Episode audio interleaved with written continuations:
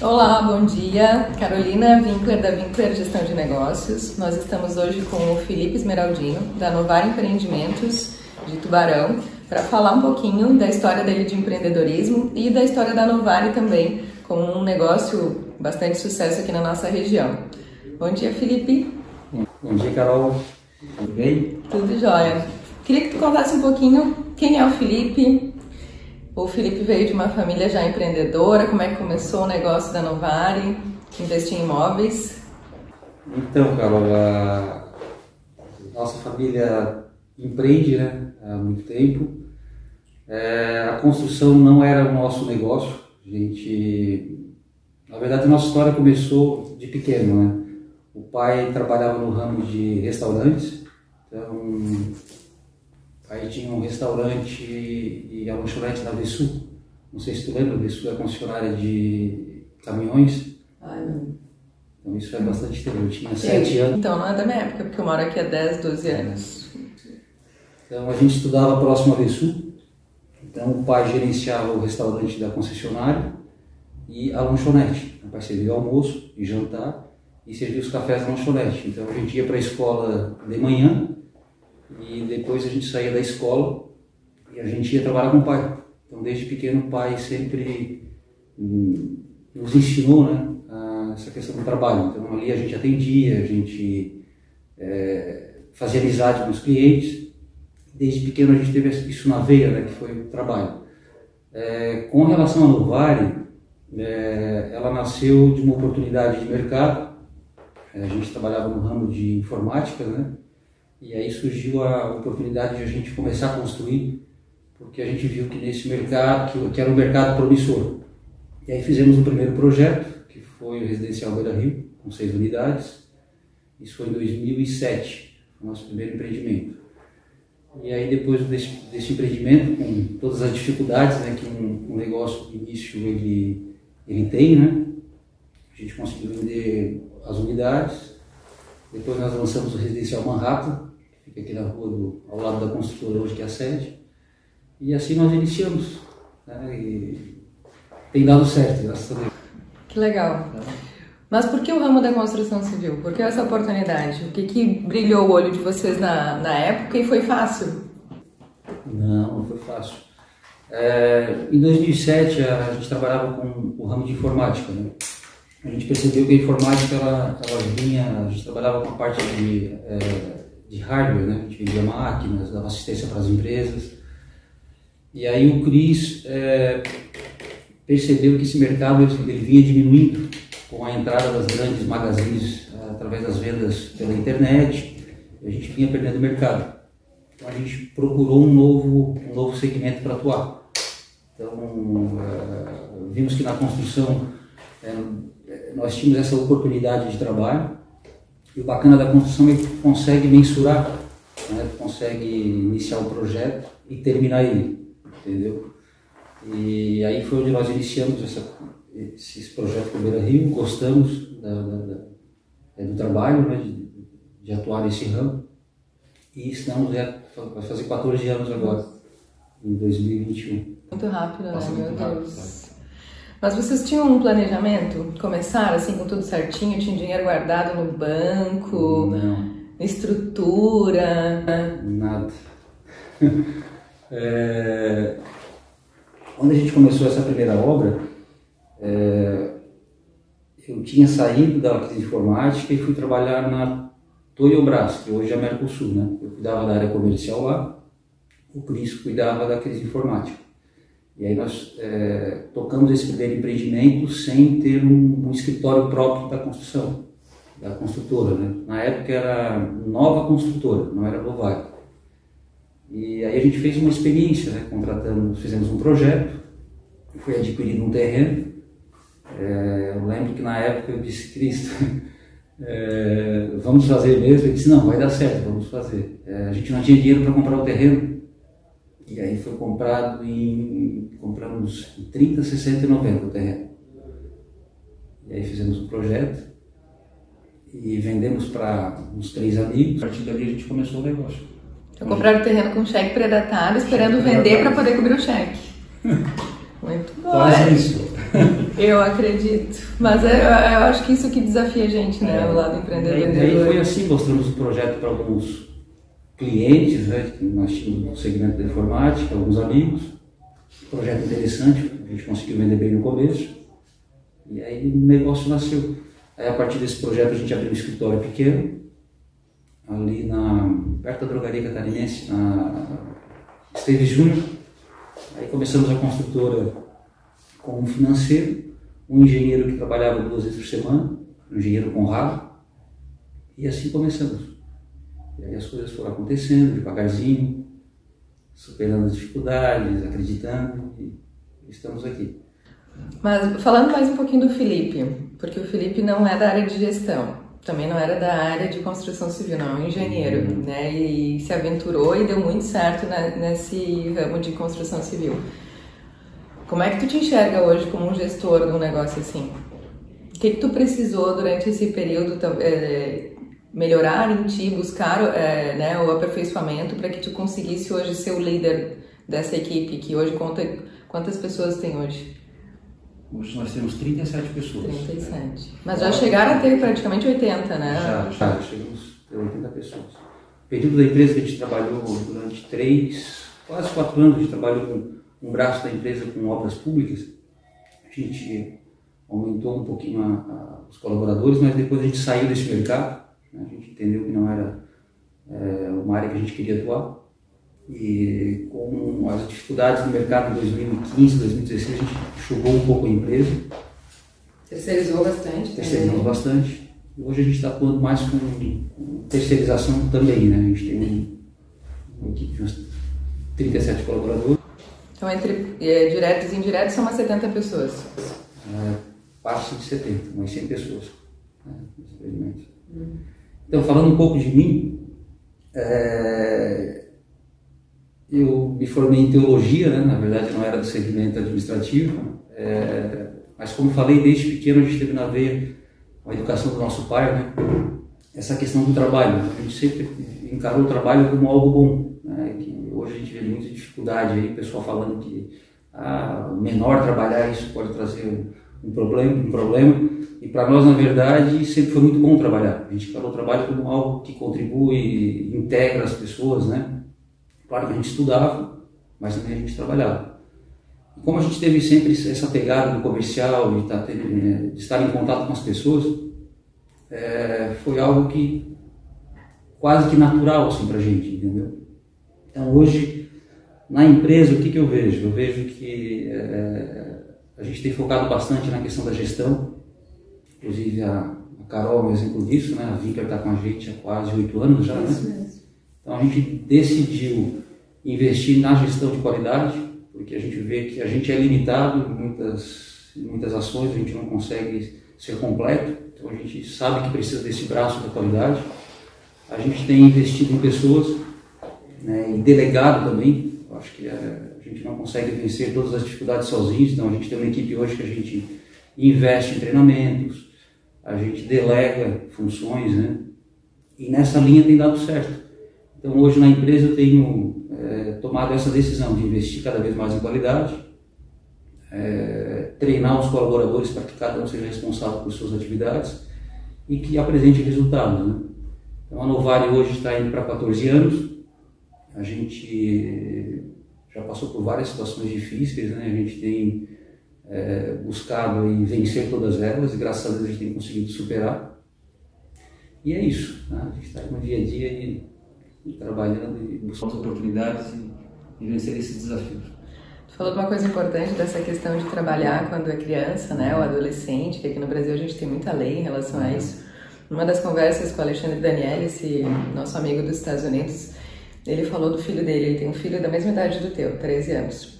E, e, às vezes o filho dele tem esse incentivo na escola, em fazer feiras para vender as coisas, e aquela história de vender produtos na garagem, Sim. ou ir vender coisa para os vizinhos para ganhar um dinheiro, ou às vezes aquela questão de botar o filho para trabalhar, cortar grama, lavar o carro, ajudar a arrumar alguma coisa em casa. Às vezes fica, eu fico em dúvida, porque a minha filha ainda é pequena, ah, será que o dia que ela fizer eu vou pagar por isso? Ou é algo que faz parte da obrigação? E aí, conversando com ele, ele disse: Não, Carol, é, aqui a cultura americana é de que a gente tem que incentivar o trabalho, que o trabalho tem que ser remunerado desde cedo. Então, eu pago para meu filho lavar o carro, para cortar a grama, porque é um dinheirinho que ele vai lá, vai comer um sorvete com um amigo, que ele vai comprar um brinquedo, um, um, algo que ele queria, vai juntar dinheiro para comprar um celular.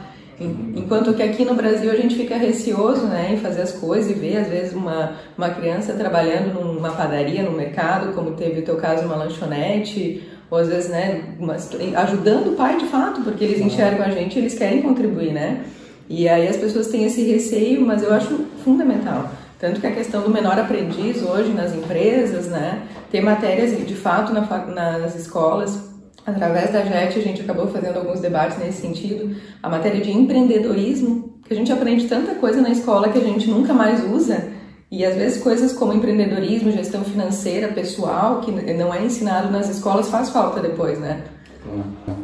É, lá em casa, além dessa questão do trabalho, em casa mesmo a gente sempre ajudou a mãe, então é, nós somos três irmãos, né? É, Cris, eu e Lucas, né? Na sequência. Então nós tínhamos as, o rodízio de atividades, então uma vez por semana o Cris passava aspirador, é, nessa semana eu limpava casa por fora, no sentido de passar água no piso, secar o piso, um era responsável por lavar a louça. Então a mãe sempre nos envolveu uma questão desse trabalho doméstico também, né? A gente acabava. Então, como falei, trabalho nunca foi dificuldade para nós. Muito pelo contrário, a gente percebe pelo teu pai, que podia ser aposentado, estar tá em casa, cuidando dos netos, né, de pescar, e ele gosta de trabalhar, ele se coloca né, à disposição, está sempre na empresa, está ativo, está na rua movimentando, eu acho que isso é muito importante, né? Não parar. Não, bacana. Felipe, vamos falar um pouquinho sobre a pandemia. Como é que vocês passaram esse período, quanto vocês foram impactados e como que vocês estão criando oportunidades, né? Ou se reinventando nesse momento tão difícil que todo mundo está passando. Então, Carol, é, a pandemia para o setor da construção, claro que a gente sentiu muito na questão de teve o lockdown, né? Então, se não me engano, foi dia 18 de março, é, o governo decretou o lockdown, então a gente ficou de 20, 18 de março a 7 de abril, se não me engano, ficamos fechados, né? Claro que a parte administrativa a gente trabalhou um pouco de casa, porque tinha, tem as contas a pagar, né, tem as contas a receber. É, algumas renegociações com clientes, que foram poucas, tá? No, no nosso caso, né? É, com relação assim às obras, tirando o lockdown, uh, o restante a gente conseguiu trabalhar sem nenhum tipo de problema. Tá? É, é, claro que tivemos um impacto um pouco com alguns fornecedores, tipo fornecimento de aço, está é, tá faltando um pouco no mercado, né? as entregas a gente acabou tendo um pouco de atraso. É, com relação ao cronograma, a gente fez alguns ajustes, então teve sábados que nós trabalhamos, agora depois do lockdown, para recuperar o cronograma. É, com relação à, à doença, né, Covid-19, nós não tivemos, graças a Deus, nós não tivemos nenhum colaborador infectado. Nossa, que legal. Né? Tivemos dois ou três casos suspeitos, mas aí foram afastados por um período de uma semana, foram foi feitos os testes e deu negativo. Tá? Então, para o nosso segmento, eu não senti assim, muito com relação a, ao impacto assim, financeiro. É, é, claro que uma obra assim, a gente trabalha a gente lançou um produto agora em março, que a gente iniciou a obra faz duas semanas, nós lançamos em março deste ano e iniciamos a obra agora. Mas as demais obras que nós temos, elas já vêm já de algum período, né? Então, nós não tivemos assim grandes impactos. Tá? E teve alguma coisa que vocês mudaram na gestão ou na visão do negócio nesse período? Algo que, que te assim, chamou a atenção, que vocês tiveram que se moldar? Vou pegar o exemplo do que tu falou dos fornecedores, né? Eu estava, por coincidência, ontem aqui fazendo reunião com o pessoal da engenharia de compras, eles falaram do fornecedor de tijolos.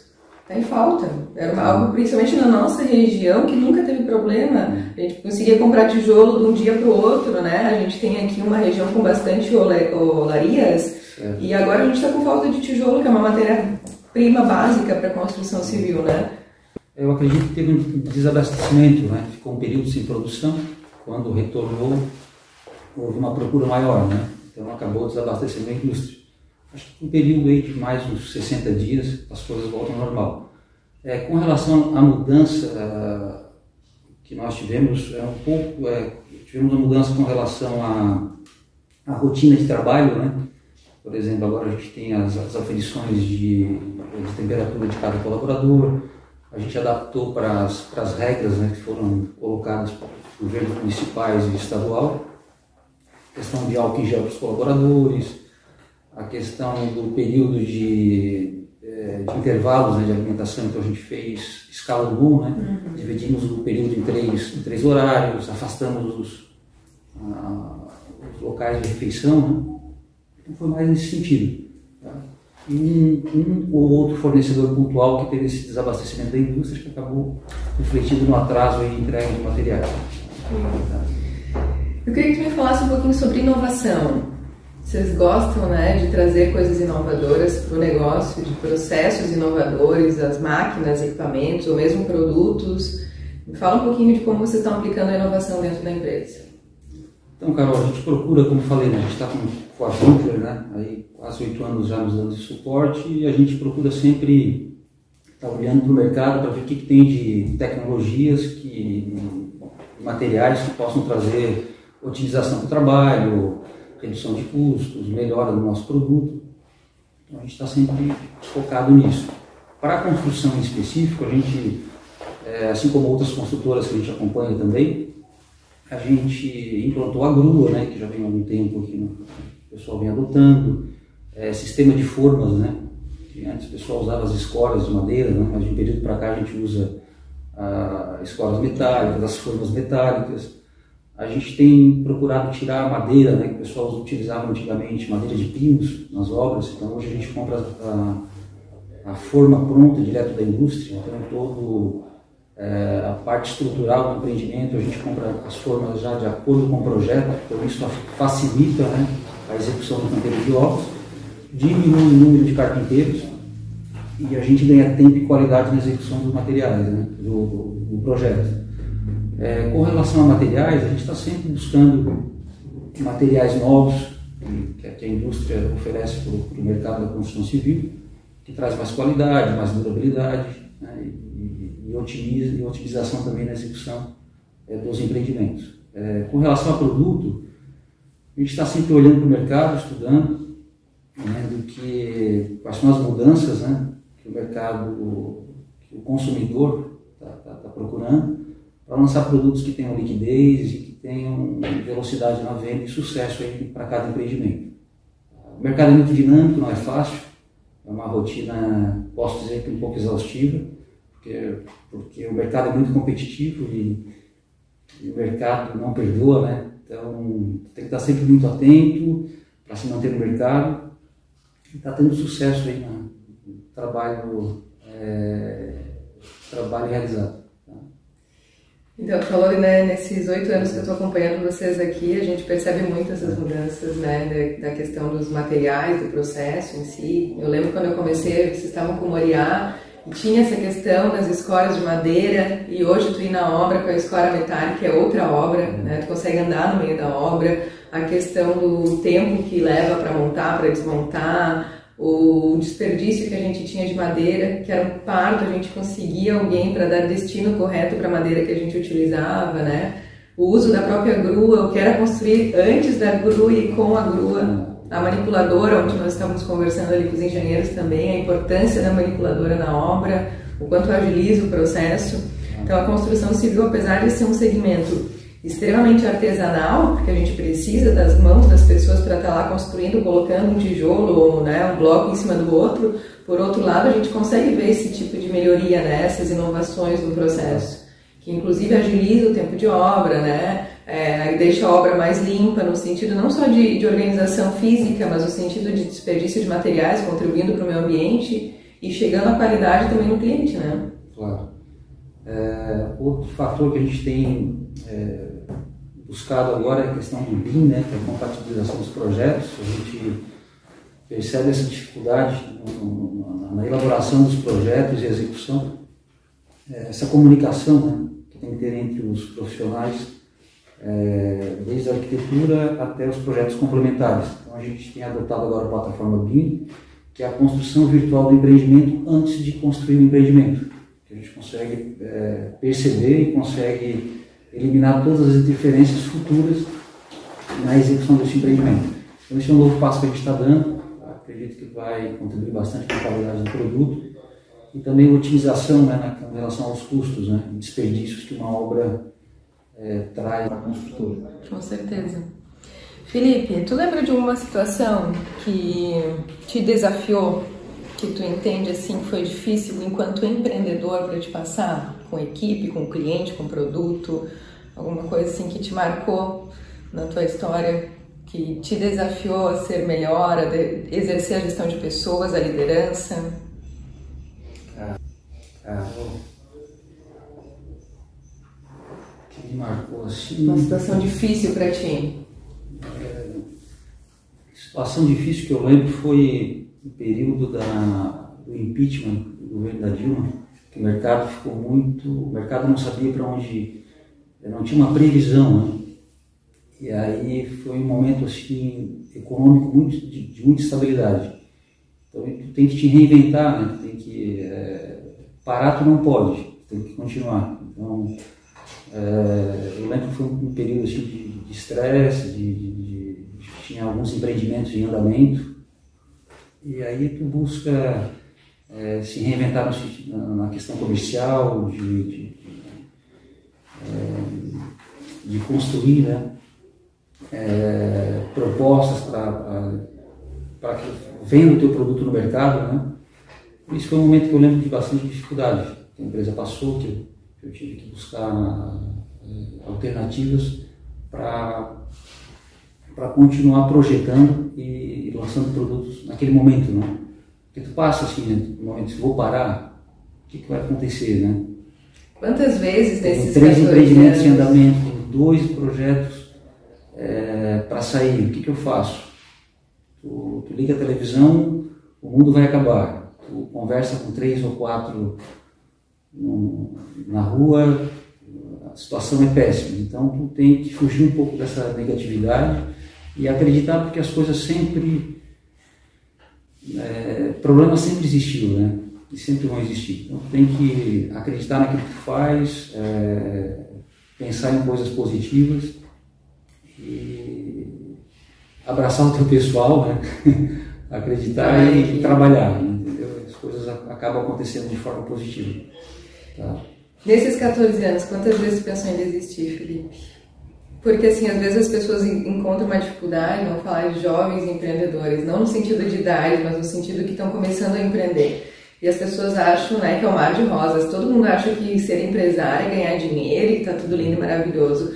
Mas quantas vezes esse período penso assim, ai meu Deus, a carga é pesada, né? Às vezes eu passo por dificuldade de não estar tá vendendo, uma dificuldade com a equipe, ou mesmo com o produto ali que a gente teve, no caso, por exemplo, do Infinity, que a gente teve uma fundação com, nossa, amorosa, né? Mais demorada do que a gente imaginava. E, meu Deus, será que vale a pena continuar empreendendo nesse ramo, né? Com toda a dedicação que vocês têm? Então, Carol, é, empreender assim é como é que eu vou dizer, são, são situações de altos e baixos. Né? Então, é, como eu falei, a gente tem assim, no DNA essa questão do trabalho, então o dia a dia é, do trabalho para a gente é gratificante. É, pensar em desistir nunca, assim, assim, ah, vou parar, não tenho aquele sonho de é, vou me aposentar e não fazer nada. Eu acho que acaba ficando sem sentido. Né? Claro que a gente pensa em, em reduzir, né? Porque às vezes é, empreender é tu correr muito risco. Né? Tem pessoas que colocam na balança, vale a pena correr todo esse risco? Eu, vale a pena, posso dizer que vale a pena. Que é bacana tu acreditar em algo, vencer todas as dificuldades que a gente tem, né? vencer toda a burocracia, toda a dificuldade é, que o mercado impõe para a gente, né? que tem que tá aí, a gente tem que que sempre está se reinventando, como eu falei, né? Mas desistir não, nunca pensei em desistir é e parar assim, né? A gente tem aqueles altos e baixos, os dias que a gente está mais é, abatido, os dias que a gente está mais desanimado com algumas situações, mas vale a pena, né? Ver, ver um projeto ser executado, entregar, eu acho que Dá orgulho. compensa. Tem alguma coisa que te inspira, uma situação assim legal que tu vivenciou, que tu diz assim, meu Deus, eu passo trabalho, mas vale muito a pena? Pode ser algo pessoal da empresa, uma coisa que tu deu muito orgulho, dizer assim, ai meu Deus, eu passei tanto trabalho, mas hoje eu consegui né, realizar isso, ou né, beneficiar tal pessoa. Carol, o que me inspira é, é, é realizar. Né? Falando da construção civil em si, é bacana tu, é, tu desenvolver um projeto, né, lançar ele no mercado, tu entregar esse projeto de pessoas morando, é, tu vê que pessoas trabalham na empresa e que pessoas é, vivem daqui, né? Entendeu? Isso é, isso é, muito, é muito gratificante. Assim, tá? Muito bom. Felipe, muito obrigada. Eu já conhecia parte dessa história, mas agora escutando com mais calma, né? São mais detalhes. A gente percebe o quanto vocês cresceram enquanto empresa. Eu tenho muito orgulho em trabalhar na, na Novária há tantos anos. Às vezes as pessoas me perguntam, né, é, quando eu vou fazer uma visita comercial, na questão de, ah, mas tem que ficar o resto da vida na empresa. Não, de fato não. Acho que a empresa ela tem fases diferentes, né? Quando eu entrei na Novari foi para implantar uma metodologia lá em 2013 para que nós implantássemos a ISO 9001 e nós passamos um período de bastante trabalho para fazer a coisa funcionar e hoje eu tenho muito orgulho em dizer que a cultura acontece. Hoje tem uma cultura voltada para a qualidade, as pessoas fazem né, toda a documentação, os registros e a rotina do trabalho, porque elas entendem a necessidade daquilo, não porque o Felipe está cobrando, porque a Carol vem uma vez por semana, mas porque entenderam as melhorias daquele trabalho, né?